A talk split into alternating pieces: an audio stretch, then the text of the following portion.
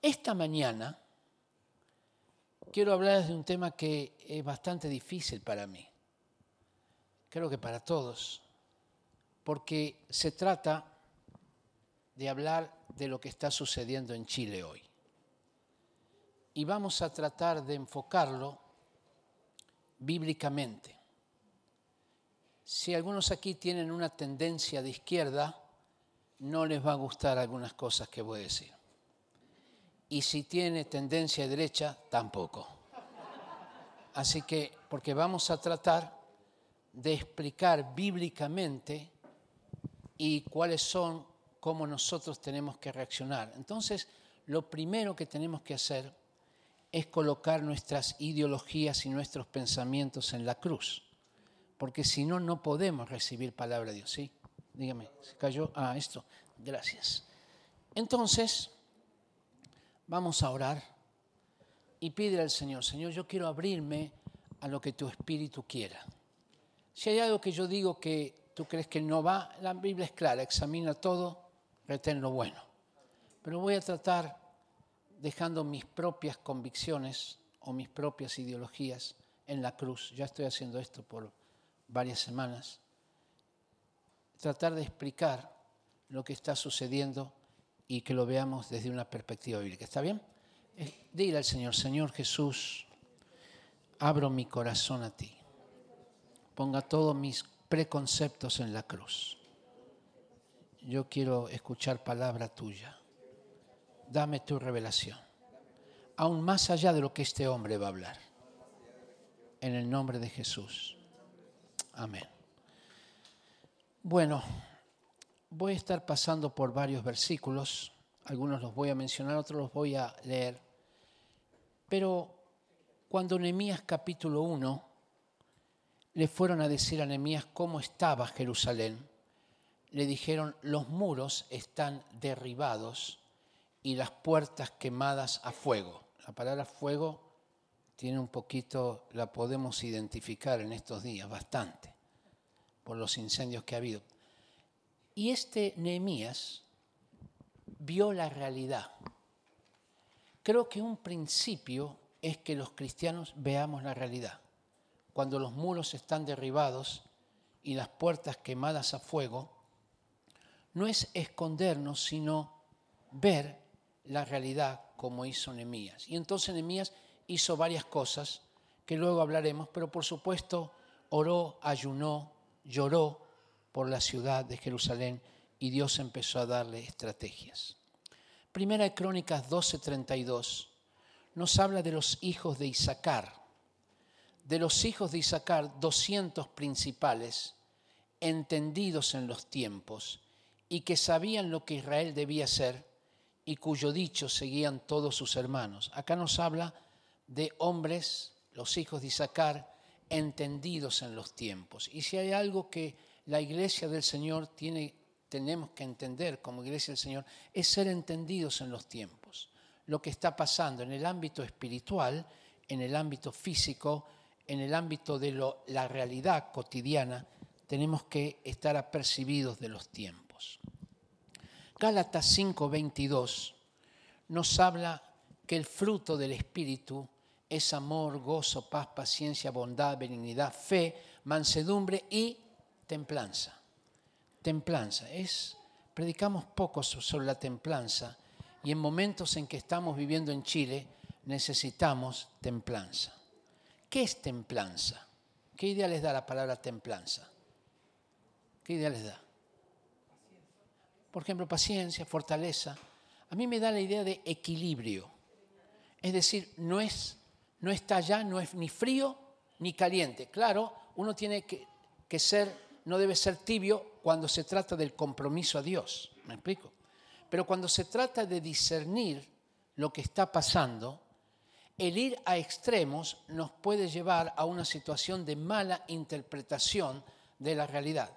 Por eso al interpretar la realidad a partir de los principios bíblicos, si tenemos preconceptos nos puede molestar por un lado, nos puede molestar por el otro, pero si lo llevamos a la cruz y empezamos a ver con templanza, templanza, equilibrio, donde no estamos en extremos, sino lo que queremos hacer es la voluntad de Dios y ser entendidos en los tiempos, en todo, entonces eso cambia. Lo que estamos viviendo tiene una connotación espiritual. Pero espiritual, algunas personas dicen, bueno, si es espiritual, lo tenemos que combatir con oración, solo con oración. Y yo entiendo, al ver la palabra del Señor, que no se combate solo con oración. Ahora, la oración es fundamento. Si no hay oración, no podemos ver la realidad. Pero luego hay otras cosas que los profetas hacían. Ellos declaraban palabra de Dios, palabra de justicia. Y eso eran armas de guerra espiritual. Cuando Efesios 6 nos dice que nuestra lucha no es contra sangre y carne, nos dice que tomemos la espada del Espíritu, que es la palabra. ¿Entienden? No habla de la escritura, habla de la palabra. Es algo que se pronuncia de acuerdo a los principios de Dios. Pronunciamos, hablamos, decimos los principios de Dios. Nos manifestamos hablando sus principios. Bueno, he hecho la primera introducción y ahora quiero decir lo siguiente. Yo vine a este país, yo soy argentino, vine a este país hace 41 años atrás. Cuando entré a este país, yo percibí que este era un país bendito. Esto fue. Estamos casi en guerra entre Argentina y Chile. Y yo era argentino, venía al país enemigo. Y yo oré al Señor antes de venir por tres días. Y Dios me dijo, el pueblo donde vas a ir es pacífico y amable. Así me dijo, cuando estábamos al borde de la guerra. Así que yo dije, sea Dios veraz, todo hombre mentiroso, apagué la televisión, apagué todo lo que decía la gente en Argentina y vine para acá sin conocer Chile, confiando en la palabra del Señor. Cuando yo llegué a Chile, me encontré con un pueblo muy pobre. Yo viví por, en varios lugares, en Gómez Carreño, en Valparaíso, en el sur, en Santiago. Así que yo podía hablar con un montón de gente. No tenía ni mi propia casa, así que iba de casa en casa. Y yo podía ver más o menos cómo vivía la gente en Chile. En ese tiempo Argentina estaba mejor que Chile. Entonces a mí me admiraba la pobreza que había aquí. Me admiraba, por ejemplo, aún que en general no, las mujeres no, casi no se maquillaban. Ahora, eso yo no soy muy me lo dijo una argentina cuando vine. Yo estoy asombrado que aquí no sé, las mujeres casi ni se maquillan. Es decir, toda la ropa era gris, era, olía a pobreza. Me acuerdo que tomábamos once, me acuerdo cómo eran las once, bastante escuálidas. Me acuerdo el nivel de desempleo, ¿se acuerdan los mayores del POG y el PEM? Eso eran los empleos que había. Era un pueblo con una desnutrición infantil, era la gente prácticamente no podía estudiar. Ustedes recuerdan que muy pocos podían estudiar hace 40 años atrás, porque las universidades, además de ser caras, eran cuatro, y que si entraba a la universidad un niño tenía que irse, a, lo mejor le tocaba en Valdivia, así que el padre tenía que, además de pagar la colegiatura, tenía que pagar el, el arriendo, tenía que pagar la movilización, tenía que pagar la comida. Era para ricos. Y eso era la situación. La pobreza estaba aproximadamente en el 43%. No había una clase media real, ¿ya? El analfabetismo también tenía su, su número, la desnutrición infantil, la escasa infraestructura. Yo me acuerdo yendo a casas donde el baño quedaba afuera con un agujero. Y la verdad que yo no estaba acostumbrada a eso. Ya era traumático para mí y eso no era en una casa. Y estoy hablando de, lugares donde hoy no dirías que, existen cosas así, como, pero existían. Y eso es lo que yo veía, muy escasa infraestructura, me acuerdo las casetas afuera de la casa, eh, en fin, todo esto. ¿Cómo era la molificación? Me acuerdo de la Mata Palma, ¿no? ¿Cómo era? Matadero Palma, sí, la Matadero Palma una micro viejísima, hermano, que Dios mío, íbamos todos apiñados. Em, y la primera realidad que hay que ver es que muchos de los jóvenes que están en estas manifestaciones no vivieron eso. Es como la rana, ¿no? que dicen que si la va uno calentando despacio, después llega prácticamente a la cocina y no se da cuenta, porque fue ocurriendo despacio. Pero como yo venía de otro lugar, yo podía ver la diferencia. ¿Y qué pasó en estos años? ¿Qué pasó? Bueno, la pobreza se redujo del 43% al 10.7%. La gente que no estudiaba comenzó a estudiar. Yo me acuerdo que en las iglesias encontrar un profesional era sacarte la lotería. Jueces no encontré nunca uno. Políticos menos, bueno, igual eso no sirve para mucho, pero eh, algún abogado que otro, algunos médicos, algún dentista por ahí. Y Chile comenzó a progresar. Se terminó, por ejemplo, con la desnutrición infantil. La mayoría de los chilenos no sabe esto, pero el doctor Monkever terminó con la desnutrición infantil y es admirado en toda Latinoamérica. Médicos argentinos son discípulos de él porque en Argentina y en otros países no pudieron hacerlo. El único país que lo logró tiene unos niveles de nutrición infantil asombrosos. Em, se redujo la mortalidad infantil, aumentó la expectativa de vida, por eso tenemos más problemas ahora con las pensiones porque la gente vive mucho más, bajó el desempleo, hoy está entre el 6 y el 7%, va a aumentar, va a aumentar por toda esta situación que hubo. Eh, aumentó la infraestructura en agua, luz, alcantarillado, rutas, aumentó la clase media, que antes no existía.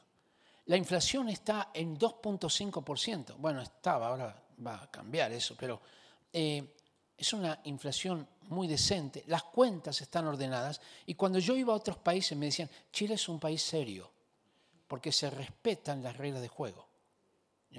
Así que era muy interesante. La deuda externa de Chile fue siempre manejable. El grado de endeudamiento es del 26%, está debajo de los países del OECD, que es de un 40%. Chile era la joya para Latinoamérica hasta el 18 de octubre. Y algunos dicen, bueno, pero todo eso es una fachada, todo eso era irreal. No, no era irreal. Chile realmente progresó, porque yo que lo vi en esa transición de tantos años, te puedo atestiguar Chile es un país que progresó y debe ser dicho esto, aunque a algunas personas le moleste. Ahora vamos a la otra parte. Hace unos años atrás comenzó una situación, ya varios años atrás, donde algunos lo ubican, que la gente comienza a ser consciente a partir del escándalo de la Polar en 2013. Seguramente era anterior a eso, pero ahí comenzó un movimiento mayor. La, gente comenzó a percibir que el progreso no llegaba igual para todos. Y empezaron los abusos y la impunidad hacia, hacia estos abusos. Comenzó a haber una concentración de riqueza tan fuerte que actualmente el 1% de la población chilena concentra el 26.5% de la riqueza. Otros dicen que es el 30% y otros dicen que es el 33% y las tarifas comenzaron a aumentar muy por encima de la inflación. Recuerde que el último aumento de la luz fue el 9.3%, cuando la inflación es 2.5%. Y uno se pregunta, ¿cómo puede ser que aumentó 9.3% cuando la inflación es 2.5%? Quiere decir, es casi cuatro veces la inflación. Y la gente, nosotros, empezamos a percibir que había junto con el gran progreso, un nivel de injusticia mayor. El TAC aumenta 3.5% cada año por encima de la inflación. Y si uno hace el recuento de los años que funcionó, está entre 82 y 85% el aumento del TAC. El mar fue regalado a siete familias y está comprobado que hubo coimas y sobornos de por medio. Siete familias que tienen los derechos de pesca, el grupo Corpesca de Angelini y cuando le preguntaron dijo que se enteró por la prensa.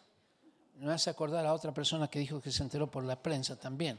Bueno, y, este, y cuando le dijeron si había habido soborno, dijo que no, que era un error administrativo. Y la gente empezó a decir, nos están tratando de, de tontos, digamos, ¿no? Las AFP empezaron a ganar, ganan 700 millones de dólares este año y los fondos perdieron.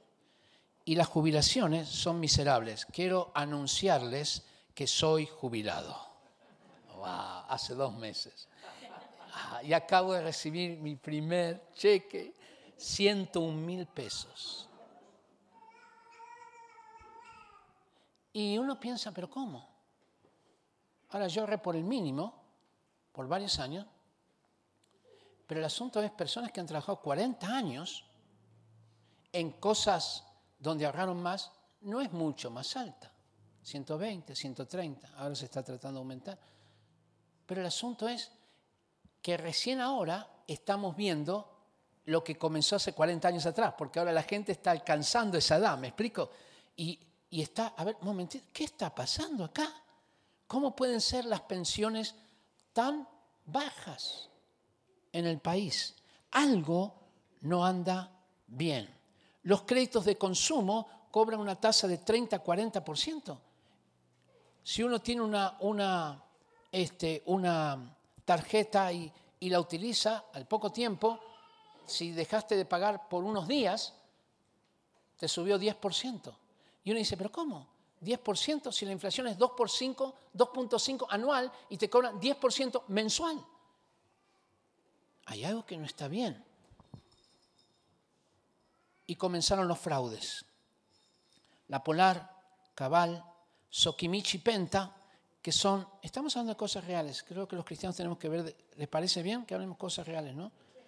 Eh, y entonces Sokimichi Penta comenzaron a hacer lo que se llama el pago o el financiamiento de las campañas políticas en forma ilegal, en la más absoluta impunidad. Bueno, estoy exagerando, no fue absoluta.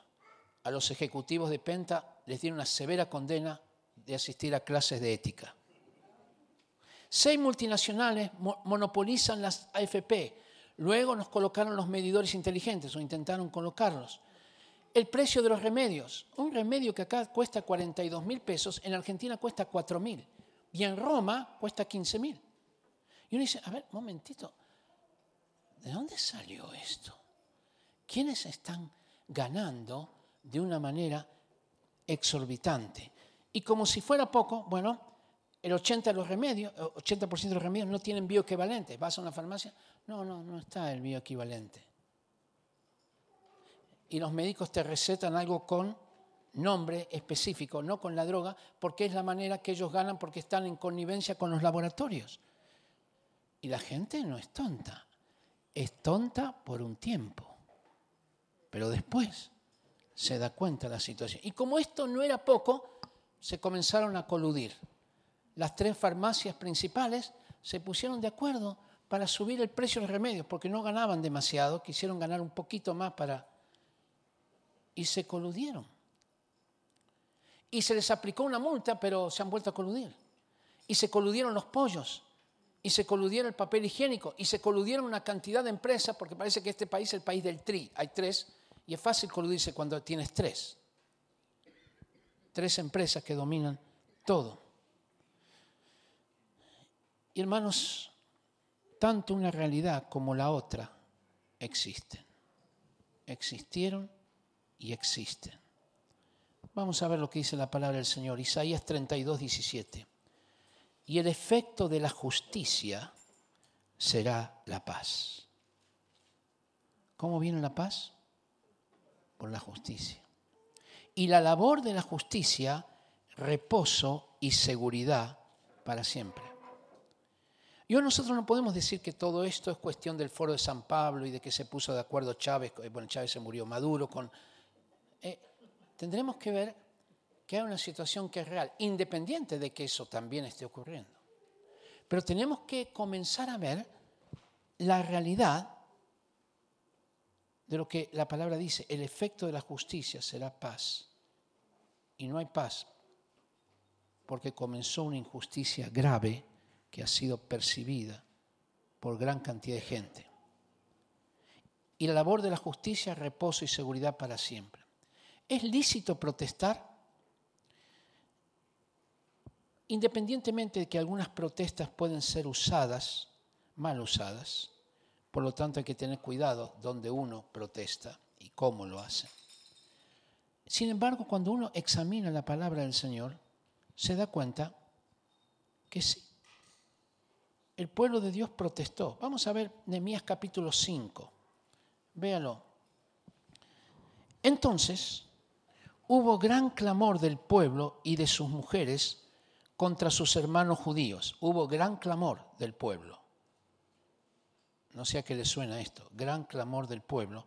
¿Contra quién? Contra sus hermanos judíos. Y había quien decía, nosotros, nuestros hijos y nuestras hijas, somos muchos, somos la mayoría. Por tanto, hemos pedido prestado grano para comer y vivir. Y hemos empeñado nuestras tierras, nuestras viñas, nuestras casas para comprar grano a causa del hambre. Y hemos tomado prestado dinero para el tributo del rey sobre estas tierras y viñas. Ahora bien, nuestra carne es como la carne de nuestros hermanos. Inclusive dimos nuestros hijos y nuestras hijas a servidumbre. Y algunas de nuestras hijas lo están ya, porque nuestra viña y nuestras tierras son de otros. Y esto fue la protesta que ellos hicieron delante de Nehemías, que era el gobernador. Y Nehemías les responde, responde así Nehemías, me enojé en gran manera. Recuerde que Nehemías era el gobernador, era la autoridad máxima dentro de la ciudad. Me enojé en gran manera cuando oí su clamor y estas palabras. Lo medité. Los gobernantes tienen que meditar primero. Y reprendí a los nobles y a los oficiales y les dije, exigís interés cada uno a vuestros hermanos y convoqué contra ellos una gran asamblea. Verso 8 al final. Y callaron, pues no tuvieron que responder. Y les dije, no es bueno lo que hacéis 10. Quitémosle este gravamen. 11. Les ruego que devuelvan las tierras, las viñas, los olivares, las casas y la centésima parte del dinero, del vino y del aceite que demandáis como interés. Y dijeron, lo devolveremos. Y lo devolvieron. ¡Wow! Ante la firmeza de un gobierno, ellos lo devolvieron y nada les demandaremos. En Hechos capítulo 5 aparece cuando las viudas griegas, recuerdan, murmuraron porque no estaban siendo bien atendidas. Y ellas también hicieron una protesta. Y allí los que gobernaban eran los santos apóstoles, pero no habían visto la opresión que sufrían las mujeres griegas, pero escucharon y dieron solución a eso. El pueblo de Dios tiene que hablar, proponer soluciones para esto. ¿Recuerdan otra protesta muy interesante de un señor que se llamaba Martín, Martín, Martín Lutero, creo que se llamaba así? Él se colocó, se fue a una, a una catedral de Winnipeg, no, no Winnipeg, de Wittenberg, y el asunto es, clavó 95 tesis en la puerta. Si eso no es una protesta, por eso a nosotros se nos llama protestantes. ¡Wow! Somos protestantes. Interesante lo que la palabra dice. Pero si protestamos, ¿cómo lo hacemos? Nuestra posición tiene que ser contraria a la violencia. Un rechazo total, sin ambigüedades, sin ninguna duda una actitud de respeto y sometimiento a las leyes y a la autoridad, porque está dada por Dios. Jesús hizo reformas profundas, pero nunca usó la violencia. Él fue el que murió por todos sin matar a nadie. Murió por todos. Ese es el método bíblico. El negarse a sí mismo, el ir a la cruz de ninguna manera podemos estar de acuerdo con ningún tipo de apedreamiento, incendio, saqueo. No hay ninguna justificación. Podemos quizás comprender algunos, no a los lumpen, ni a los narcotraficantes, ni a los anarquistas. Podemos entender, pero no podemos justificarlo en ninguna manera. Esto tiene que ser nuestra posición. Porque Dios colocó estas instituciones. Romanos capítulo 13, verso 1 al 5. Dice, es muy interesante, Romanos 13, 1 al 5. Sométase toda persona a las autoridades superiores, porque no hay autoridad sino de parte de Dios y las que hay por Dios han sido establecidas. De modo que quien se opone a la autoridad, a lo establecido por Dios resiste. Una protesta no se opone a una autoridad porque está garantizado por la Constitución. Una violencia sí se opone a la autoridad. Y tenemos que diferenciar una de otra. Y es interesante, porque Dios dio la espada, dice, justamente a las autoridades para hacer justicia. Y cuando nosotros hablamos de carabineros, tenemos que entender que son una autoridad colocada en la Constitución y por lo tanto en el plan de Dios. Y respetar a esa autoridad. Dicho esto, bueno, no, dicho esto, denme un minutito más sobre esto. Estos carabineros que están en la calle reciben palos porque bogan y palos porque no bogan. No sé si se dio cuenta. Si reprimen es porque reprimieron muy fuerte. Y si no están presentes en un lugar, yo me acuerdo, no sé en sus barrios qué pasó, pero en mi barrio salimos todos los vecinos a cuidar las propiedades, el supermercado, la farmacia, porque el asunto es que teníamos miedo que venían las sordas. ¿Les pasó algo a ustedes en sus barrios también? Los chalecos amarillos. No eran solamente en Francia, tuvimos chalecos amarillos. Y nuestro barrio tiene 25.000 personas, la ciudad satélite de Maipú. Teníamos autos andando, auto con placa tal, revisarlo. Y todos los vecinos estaban organizados, con palo, con hacha, con todo. Yo era el único que no llevaba nada, ¿no? Pero, pero estaba presente ahí, claro. Y era interesante, porque a las 8 de la noche salían las mujeres a protestar con las cacerolas en ese barrio. Y a las 10 salían los hombres a defender al barrio de las protestas. Era muy, y eso ocurrió en muchos lugares. Bueno, es casi tragicómico. Sin embargo, si bien respetamos a carabineros como institución, no podemos justificar la violación y el uso indebido de la violencia de algunos carabineros. Sencillamente porque la autoridad bíblicamente tiene que someterse a la ley. En la antigüedad, en general los imperios, los reyes hacían lo que querían. Porque esto estaba muy vinculado con sus dioses. Por ejemplo, los dioses griegos, cuando alguien hacían algo que era muy injusto y alguien preguntaba, ¿y por qué los dioses hacen esto? Y porque son dioses, ellos hacen lo que quieren. Pero nuestro Dios no hace lo que quiere no es arbitrario e injusto. Dios es santo, tres veces santo, justo, y por lo tanto Él se somete a su ley. Y Él colocó este ejemplo en los gobernantes, de tal manera que el pueblo judío, sus gobernantes, sus reyes, fueron los primeros que se sometieron a la ley. Ellos se sometían a la propia ley. ¿Por qué? Porque seguían el ejemplo del Señor, el ejemplo de Dios. Usted recordará que cuando David cometió adulterio con Betsabé y mandó a matar a Urias Eteo, siendo rey, él creyó que la iba a sacar de arriba. Y Dios enseguida le mandó un profeta que se llamaba Natán. Y vino el castigo de Dios fuerte, tremendo sobre David. Porque los reyes también tenían que someterse a la autoridad. Una autoridad que no se somete a la ley pierde su autoridad. Porque autoridad es reflejar el carácter del autor. Dios le dio esa autoridad y tiene que reflejar ese carácter. La santidad tiene que reflejar la justicia, tiene que reflejar la verdad. Y cuando no lo hace, va perdiendo la autoridad. Usted recordará el caso del rey Acab.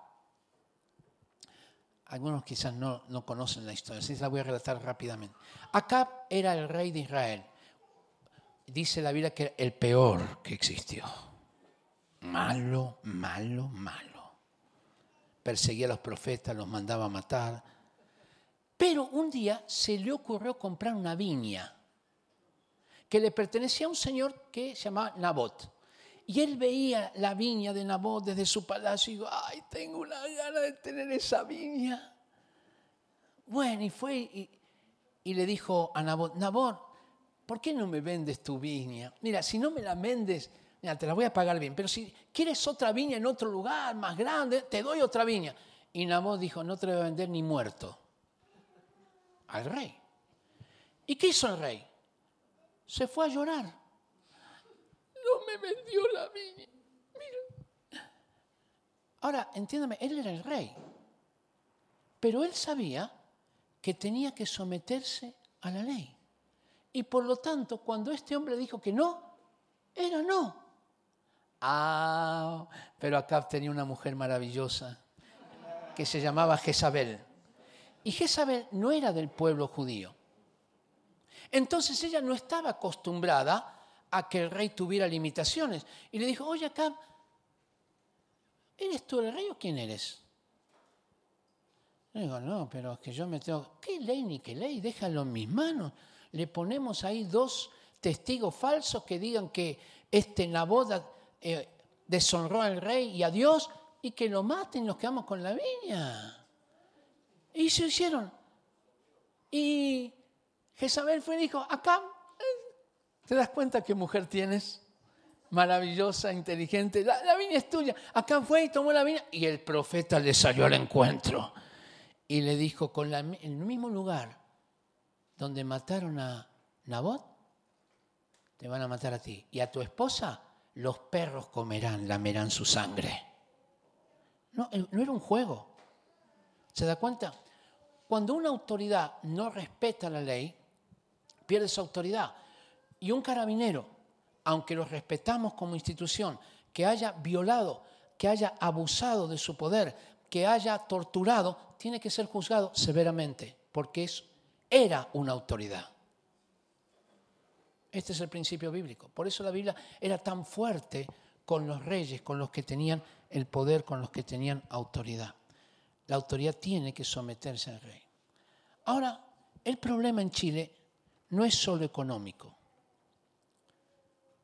No es solo económico, es otro problema. También, además del económico hay un problema mayor. En las calles gritan lo siguiente. El pueblo, el pueblo, el pueblo no se va. El pueblo está en la calle pidiendo dignidad. Ese es el problema mayor que tenemos en Chile. El asunto de la dignidad. Cuando llegué a Chile, hace 41 años, esta conversación nunca me la olvido vino un señor que yo lo había conocido en Buenos Aires, chileno. Él no sabía que yo era jucumero, por lo tanto pobre, recontra pobre era. Y él me dijo, Ricardo, tú tendrías que elegir un barrio decente para vivir. Es decir, de Plaza Italia para allá. Yo en ese momento no entendía nada porque no sabía ni dónde quedaba Plaza Italia. ¿ya? Pero poco a poco me fui dando cuenta de lo que él me quiso decir cuando fui conociendo más. Pero mire la definición que él usó. Barrio decente de Plaza Italia para allá. ¿Qué significa eso? Que los de Plaza Italia para acá son indecentes. Y empecé a captar mucho más esto cuando obviamente fui relacionándome con diferentes personas y lo capté mucho más cuando estaba en el programa de televisión con los políticos. Que Chile es un país realmente clasista y muy segregado. Y este tiene un problema, la segregación y el clasismo. Además del desprecio que ocurre, tiene un problema muy grave la falta de comprensión y de sensibilidad a los problemas de una gran mayoría. ¿Cómo hace una persona que cuando su esposa se enferma la lleva a la clínica Las Condes o a clínica alemana? ¿Cómo hace para entender a la persona que tiene que llevar a su esposa, como me tocó a mí, llevarla al hospital, magnífico hospital, ¿eh? No te deseo mal. El hospital es fabuloso, pero vas allí mi esposa está con cálculos en la Ustedes saben el dolor que produce. Cinco horas y media esperamos. Y le pusieron una inyección para calmarle. Al otro día volví a tener el dolor. Otras cinco horas y media. ¿Y sabe qué pasó? Yo dije, bueno, ahora vamos a internarla. Me dije, ¿qué interno? No, su esposa no está grave. Yo dije, pero si tiene una piedra en el colédoco, si se va el páncreas, pancreatitis. Me dijeron, bueno, si tiene pancreatitis al borde de la muerte, ahí sí la recibimos. Así que tenía que llevarla a un hospital privado, buscarme todos los avales, todas las cosas, en mano la plata. Y yo estudié gratis en Argentina. Por eso puedo ser abogado. Yo no hubiera podido estudiar en Chile, porque no tenía la finanza para hacer eso. Entonces, el asunto es que hay una situación real y los cristianos y el gobierno y toda la gente tiene que ver la realidad. Me hablaron de un país, de, de vivir en un lugar decente. ¿Sabe qué me pasó cuando me ocurrió esto con mi esposa? Me indignó. Dignidad, me indignó. Porque el asunto es que yo, aunque no tenía los medios, tengo una red de contactos que me ayudaron. Y pensé, ¿y las personas que no tienen esto? ¿Sufren esto? Cuando Chile es un país que ha crecido enormemente. Sufren esto. Y esto, por supuesto, va causando por años, va produciendo un malestar interior muy fuerte. Hoy se está hablando de una nueva constitución. Ahora otro grupo puede ser que no le guste lo que voy a decir ahora del otro lado.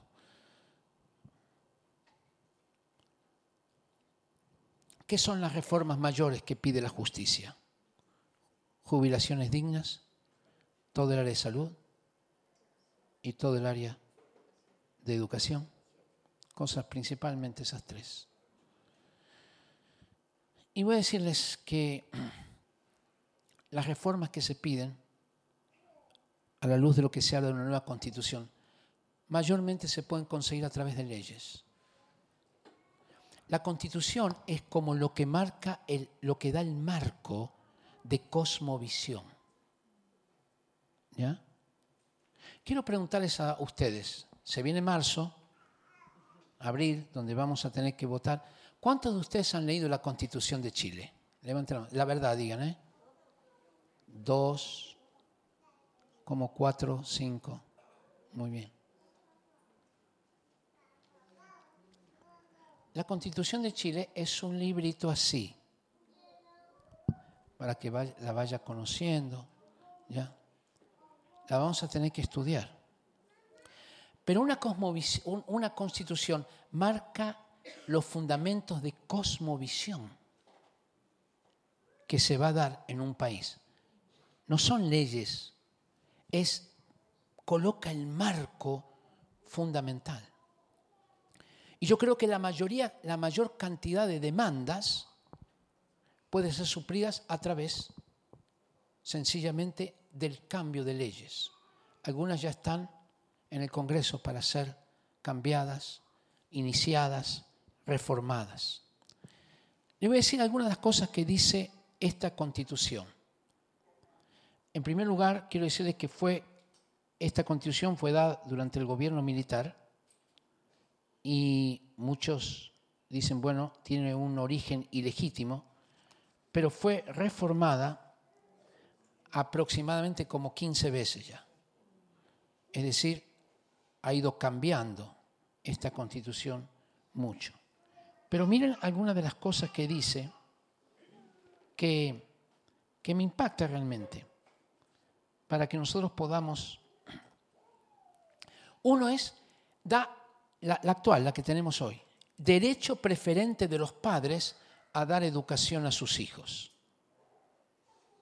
es muy interesante. Porque algunos se preguntan, ¿a dónde voy a mandar mis hijos con toda la ideología de género y todo esto? Pero como esta constitución dice que hay derecho preferente de los padres, los padres podrían organizar colegios, nosotros tenemos un colegio organizado que está fuera del sistema y damos eh, exámenes a fin de año, pueden organizar lo que se llama homeschooling, que es la educación hogar. ¿Por qué? Porque este artículo protege eso. Está dentro del marco que lo protege. La libertad de conciencia, libertad de creencia. Esto es muy interesante porque cuando tú vas a, crees algo, por ejemplo, tú crees que la homosexualidad está mal, lo dices, inténtalo alguna vez. Se te va a llenar tu email, si tienes Twitter, vas a querer cerrarlo y cualquier red social, porque el grado de intolerancia es muy alto con los que piensan distinto. Pero esta constitución asegura eso, la inviolabilidad del hogar, el derecho a sindicarse, pero en forma voluntaria. Yo admiro mucho esto, porque vengo de un país donde sindicarse es prácticamente obligatorio. Y ese país hace 60 años que no puede salir de la pobreza, porque están sindicados los obreros y los empresarios. Así que cuando tú quieres hacer algo que en alguna manera perjudica a este, estos se levantan y te tiran abajo. Y si perjudica esto, te, hacen un boicot. Así que no hay manera de llevar las reformas adelante. Argentina tiene unos economistas increíbles y una economía pésima. Y uno dice, ¿cómo? Porque no se puede hacer. Todo lo que ellos proponen no se puede hacer. En cambio, este tipo de principio que la, sindicatura, la sindicación es voluntaria, ayuda mucho también. La incompatibilidad de los cargos gremiales superiores con los cargos políticos. Impecable. Porque el asunto es que cuando los gremios toman la política, chao política. Ahora acaban de poner como subsecretario a un miembro de un sindicato. Y es el sindicato que está relacionado con esa cartera. ¿Sabe lo que va a pasar ahí? Terrible, estoy hablando de Argentina. La familia es definida como la unidad básica de la sociedad. Eso es tremendo en esta constitución. La unidad básica, no el Estado. Cuando yo estuve en Cuba, la familia no es la base de la sociedad, es el Estado. Y el Estado determina, cuando he estado en países de Europa, los padres no tienen derecho a educar a sus hijos porque el Estado es el centro la importancia que le da a los grupos intermedios esta constitución, como son las iglesias. Las iglesias hoy están exentas de ciertos impuestos porque la sociedad le reconoce la función que tiene. Y en eso quiero decir algunas cositas después sobre la iglesia. Pero estoy hablando de la constitución. La importancia que le da a los grupos intermedios. El concepto de naturaleza humana. Este es muy importante, el concepto de naturaleza humana, porque significa la naturaleza humana es un principio bíblico. El racionalismo trató de cambiar, la naturaleza humana es lo que nos hace ser humanos y no animales. Hoy se dice, no, no, somos animales, solo que un poco más evolucionados. No, no somos animales. Somos seres humanos creados a imagen y semejanza de Dios. Y tenemos esta naturaleza humana que determina, nos permite ver qué es bueno y qué es malo, que a los animales no les permite ver, en fin, el racionalismo lo cambió y dijo, no, la naturaleza humana no existe. Lo que existe es la razón. Y el posmodernismo, que es lo que estamos viviendo hoy, dijo, no, no existe ni la naturaleza humana ni tampoco la razón. Lo que existe es el lenguaje, lo que nosotros decimos, lo que nosotros acordamos. Eso es lo que tiene. Olvidémonos de Dios, olvidemos de la naturaleza humana. ¿Entiende? Reformar una constitución de lleno, de cero, y cambiarla totalmente por otra constitución, afecta la cosmovisión, de, porque es el marco filosófico o el marco de cosmovisión, afecta los principios cristianos. Por ejemplo, esta constitución habla de los derechos del niño por nacer. Una próxima constitución podría decir los derechos de las personas y persona desde el punto de vista jurídico, patrimonial, es cuando uno nace. ¿Me explico? No desde el punto de vista, digamos, de la naturaleza humana, sino desde el punto de vista patrimonial. Y podría decirse, entonces protegemos a las personas. ¿Qué significa? Los bebés no son los niños por nacer y da la puerta abierta al aborto.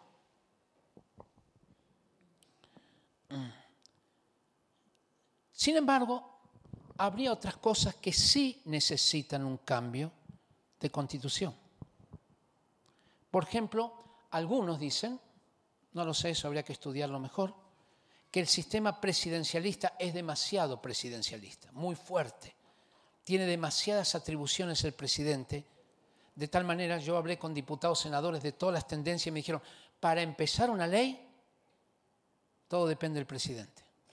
No podemos empezar ninguna ley, prácticamente. Está muy limitado por la Constitución. ¿Se podría cambiar eso? Posiblemente sí se podría cambiar. Mira otra cosa que yo me inclino a cambiar. Dice que los derechos de los particulares, esto es el artículo 19, sobre las aguas, reconocidos o constituidos en conformidad a la ley, otorgarán a sus titulares la propiedad sobre ellos. Es decir, que tenemos compañías de agua privadas que son los dueños del agua de Chile. Así que pueden cobrar lo que quieren, porque ellos son los dueños. Esto es diferente a los derechos de agua que tienen los agricultores. Es diferente. Esto es que propiedad, eh, una empresa privada tiene los derechos sobre el agua, tiene la propiedad del agua y puede cobrar lo que quiere. Momentito, esto yo creo que hay que cambiarlo. ¿Me explico? Y eso hay que cambiarlo constitucionalmente. Pero mi pregunta es, si uno quiere arreglar una pared porque está teniendo filtraciones, ¿tira abajo la casa? No, arregla la pared. No tira abajo la casa. Si nosotros tiramos como si fuera terreno arrasado y empezamos de cero, eso se parece mucho a una revolución, a cambiar los fundamentos de una nación. Es diferente a cambiar ciertas cosas dentro de una constitución. La mayoría de las constituciones no, no empiezan de cero, sino por ejemplo, la Constitución de Estados Unidos es siempre la misma, pero van haciéndole enmiendas. En otros países, por ejemplo, de Europa se llama reformas. Pero no es que cambian todo el marco filosófico y cultural y le colocamos todo otro marco cultural. No, no, no. Mantienen lo mismo, pero se le hace enmiendas. Por lo tanto, si usted me dice, votaría por sí o por no al cambio de la constitución. Yo tendría que votar por no, aunque quisiera que algunas reformas hubieran, porque el asunto es que se está planteando de cambiar y de empezar de cero, quitar esta totalmente y por otra. Podrá coincidir o no, pero es por otra. Y yo creo que eso no es sabio, porque eso lleva a algo revolucionario. Y voy a decir lo que entiendo de la historia y de la palabra del Señor. Los cristianos no se movieron por revoluciones, siempre se movieron por reformas. La revolución es algo que empieza rápido, termina rápido, logra un efecto, produce un cambio y luego lo que se establece generalmente repite el mismo error pero peor. La Revolución Francesa hablaba de igualdad, fraternidad, libertad y cuando se instaló siendo que era fraterno, libre e igual, estableció unos privilegios increíbles, primero contra la mujer, pero además contra aquellos que se oponían, y crearon la guillotina. Y se estableció un régimen del terror dirigido por Robespierre, que era, más, era peor que el rey Luis XIV. Era un asesino terrible. Después, ¿sabe qué pasó? Lo mataron a Robespierre. Y el que inventó la guillotina, que se llama guillotine, Mira que hay que pronunciarlo en francés, ¿no? Después lo acusaron de traidor, así que lo condenaron a la guillotina, al propio que inventó la guillotina. Entonces el asunto, y lo mismo en la revolución marxista, de libertad, de igualdad, y produjo con Stalin 27 millones de muertos. De muertos. Me cuesta ver cuando alguien dice, mira, hay que ver, por los derechos humanos aquí en Chile y no ve lo que está pasando en otros lugares donde se viola sistemáticamente. Sistemáticamente. Donde no hay seis o siete muertos por obra de la policía, hay seis mil, de acuerdo al informe de los derechos humanos en, en Venezuela, o 27 millones en Rusia, o 42 millones en China con Mao Zedong. Entonces el asunto es que nosotros no nos podemos dejar engañar por esto, pero entendamos, vamos a equilibrarnos. Lo que es injusto tiene que ser considerado como injusto. No podemos dejar de ver la realidad. Lo que es violento debemos condenarlo. Bueno, la reforma, como dije, es una cosa. El eliminar la constitución para reemplazarla por otra es tratar de arreglar la pared tirando abajo toda la casa. Pero voy a decirles algo. Esta constitución, el cambio de constitución, lo más posible es que se apruebe. Y los cristianos es lo más posible. Tendría que haber realmente un milagro para que no se apruebe por todas las presiones a nivel social, aún las comunicaciones. Casi todos los partidos ahora ya han combinado que sí, que se necesita terminar, bueno, con la constitución anterior. Entonces nosotros tenemos que prepararnos para saber argumentar. Tenemos que intervenir en los cabildos, en las convocatorias. Tenemos que intervenir. Si nosotros nos quedamos, hay gente que se prepara del otro lado. Y no estoy hablando ni de izquierda ni derecha, más bien estoy hablando de un anarquismo que se está dando en la sociedad. Y por lo tanto los cristianos van a ser arrastrados.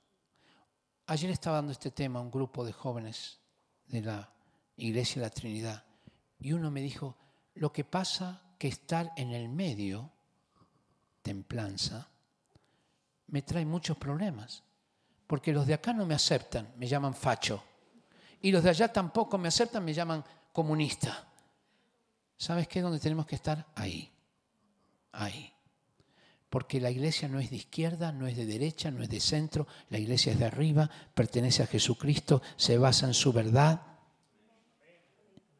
y por lo tanto, nosotros nos basamos en los principios, en lo que es la palabra de Dios.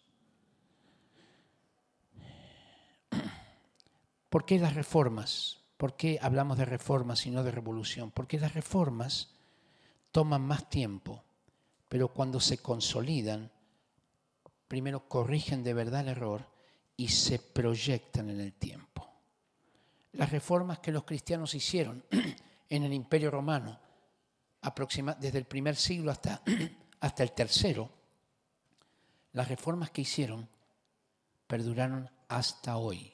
No sé hasta mañana, cuando vengan esto, todas las cosas que se están diciendo hoy. Pero hasta hoy han perdurado dos mil años. Dos mil años. Fueron los cristianos los que cambiaron el concepto de esclavitud.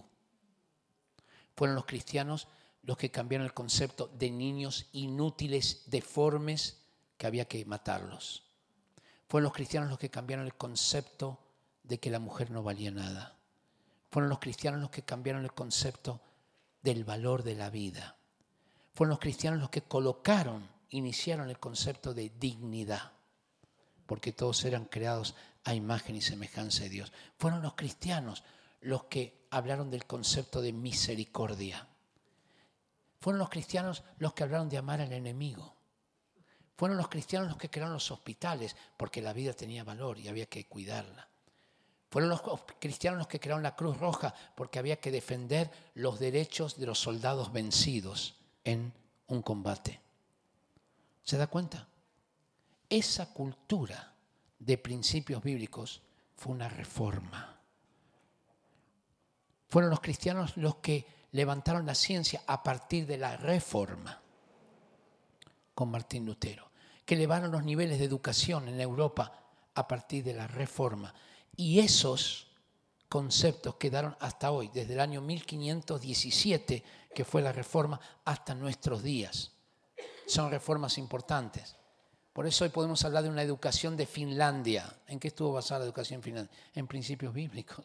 Por eso Finlandia tiene la educación que tiene. No fue por casualidad. No es porque los finlandeses tienen mejores genes que nosotros. Es porque tuvieron la palabra de Dios metidas ahí. Ah, muchas gracias. Eso significa que estoy hablando mucho. Ya termino entonces. Voy a terminar.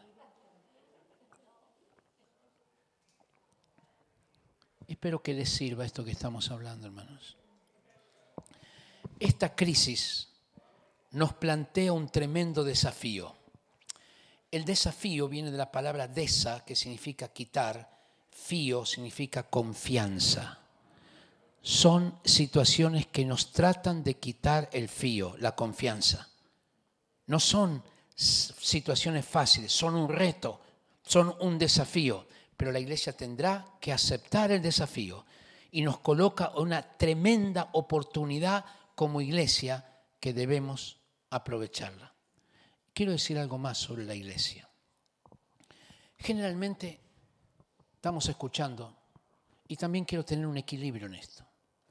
Estamos escuchando, la iglesia no ha cumplido su misión, que la iglesia ha estado ausente, que la iglesia... Momentito. Vamos a ver qué es verdad de esto y qué no es verdad. La iglesia es la que está en las poblaciones. Es un elemento que ayuda a minimizar o reducir la desigualdad. Es la que está en las cárceles rehabilitando a los presos. Es la que tiene centros de hogares de rehabilitación de drogadictos. Es la que logró que aquel hombre que se emborrachaba y le pegaba a la esposa dejó de emborracharse y volvió al hogar.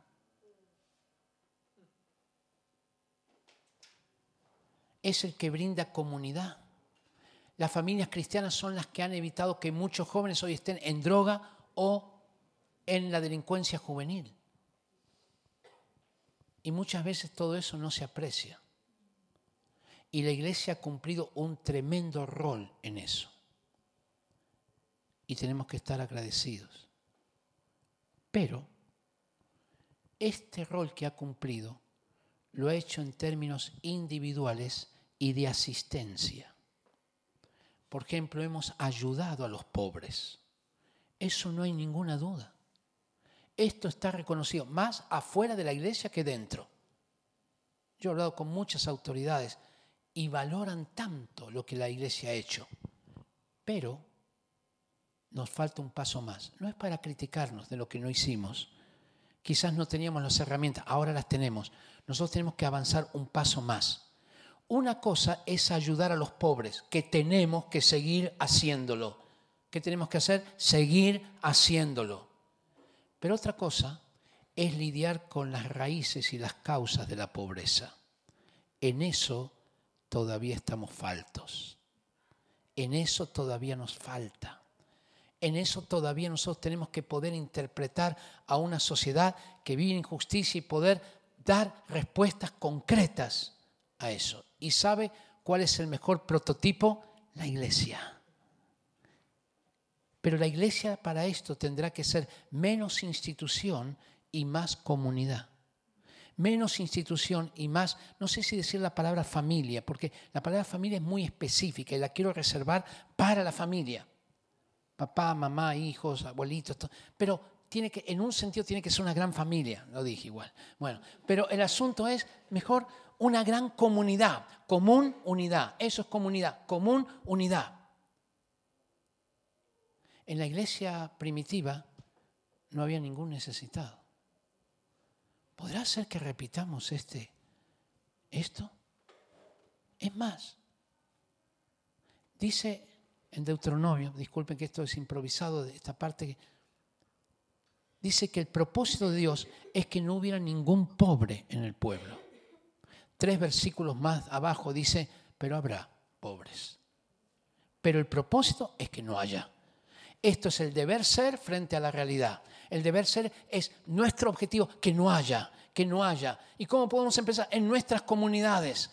Estoy hablando con pastores de cómo podríamos congregar empresarios, hombres que, bueno, no os voy a decir todo el plan ese, pero, pero para producir pasos de superación de la pobreza dentro de nuestras propias comunidades. Y podemos levantarlo como un ejemplo y decir, ¿sabe qué? Acá tenemos ejemplos de comunidades. ¿Cómo sería? Ah, formar cooperativas de consumo. Bueno, no les voy a hablar más de eso, pero hasta por ahí. ¿Cómo sería? Elementos que significan la parte social, económica, espiritual, física, porque somos seres integrales y nos movemos más como común unidad, como comunidad. Y esto podría ser ejemplo a muchos. Entonces, no critiquemos a la iglesia, pero al mismo tiempo tenemos desafíos por delante. Podemos hacer mucho más. Podemos levantarnos, ¿ya? Y producir cambios como los que produjo William Wilberforce cuando terminó con la esclavitud. O cuando hizo William Booth del Ejército de Salvación para minimizar la pobreza. O como hizo John Wesley también para producir tremendos cambios sociales. O como hizo Hans Nielsen ¿Se da cuenta? Nielsen, eh, Wilberforce. Y si tenemos algunos Pérez, Sepúlveda, ¿qué le parece? Rodríguez, Fernández, Gutiérrez, Gómez, Araya. Qué tremendo. Joel 2.28. Lo único que nosotros no podemos hacer es caer en un pesimismo, ni en una indiferencia, ni en una pasividad. Joel 2.28. Los ancianos soñarán sueños. Ancianos, bueno, digamos los que, no ancianos, digamos, los que pasaron de 50, ¿todavía soñamos sueños? O ya está, bueno, no me jubilo. No, ¿qué va a ser la vida? Que pase nomás. No, sueña sueños. Sueña sueños. Sueña sueños para el Señor, anciano. Los jóvenes verán visiones, visionarios. Uh, cómo transformamos el país, cómo producimos cambios, visiones. Si te quedas pasivo, se te mueren los sueños, se te mueren las visiones. Y entonces, Daniel 11:32. Mas el pueblo que conoce a su Dios se esforzará y actuará. ¡Wow! ¿Lo decimos juntos? Más, los, más el pueblo que conoce a su Dios se esforzará y actuará. Imagínense, esto no lo vaya a repetir si está grabando. Imagínense que algunos de nuestros jóvenes dirigen algunas protestas. No que participan, las dirigen. No estamos de acuerdo cómo se trata a los niños en el Sename, pero no son puras palabras. Comienza a levantar movimientos de acogida. Ayer conocí uno. No puras palabras, movimientos de acogida. Y perdón, esta protesta que vamos a hacer, no hay ningún encapuchado, ni piedras, ni no, nada de eso. Mahatma Gandhi siguió los principios de Jesús porque fue educado en Inglaterra y estableció que la resistencia debía ser totalmente en paz. Martin Luther King siguió también los principios de Jesús y no permitió que llevaran armas ni nada que hubiera violencia, porque seguía el método de Jesús nosotros podemos encabezar como encabezar, como hizo Lutero, William Wilberforce, Abraham Kuyper, Nielsen y pronto Pérez, Gómez. Algunos se llama Pérez por acá, debe haber alguno, ¿no? Hay un montón. Los tres pasos de nuestro actuar, y con esto les prometo que termino. Los tres pasos para actuar. Número uno, orar. Bueno, eso ya lo sabemos. No, no, no, no sabemos nada de orar. Orar. Efesios capítulo 6. Nuestra lucha no es contra sangre ni carne, es contra principados, potestades, gobernadores de las tinieblas, huestes espirituales de maldad. Hay una jerarquía y yo creo que hay una jerarquía muy fuerte sobre Chile hoy. Necesitamos oración y ayuno búsqueda de Dios, orar por el país, tener tiempos de alabanza, de adoración, de, de intercesión. Vamos a hacer hoy eso, poquito para terminar. Número dos, pensar hay que pensar dirigidos por el Espíritu Santo. Romanos 12.2. No os conforméis a este siglo, sino transformaos por medio de la renovación de vuestro entendimiento para que comprobéis cuál es la buena voluntad de Dios, agradable y perfecta. Pensar, hay que pensar. Primero orar, luego pensar. Señor, ¿cuál es tu revelación? ¿Cómo podemos hacer para cambiar, producir cambios en esta sociedad? Número tres, actuar. Hay que actuar hay que actuar. Señor, ¿cuáles son los elementos que tú me das? Y yo tomo la decisión de comprometerme a ti y actuar. Dentro del actuar está el hablar, el colocar principios muy concretos en esto. Hoy Chile es un país más pobre que hace unas semanas atrás. Está endeudado entre 4.500 y 6.500 millones de dólares. ¿Quién lo va a pagar eso? Con una economía que ha aumentado su inflación. La inflación este mes será por el 0.8, 0.7, lo que nos daría una inflación anual del 9.6 si, si siguiera esto, que esperamos no siga, pero proyectada, siendo que hasta ahora había sido 2.5. Estamos cuadruplicando la inflación. No va a ocurrir, espero, porque no creo que se mantenga esa tendencia ascendente los próximos meses, espero que no. Pero el asunto hoy, Chile es un país más pobre. Por lo tanto, muchas de las demandas sociales van a tener mayor dificultad para ser saciadas, ser respondidas. Y vuelvo a decir, ¿cómo podemos actuar? Levantemos modelos, oremos por esto dentro de nuestras comunidades.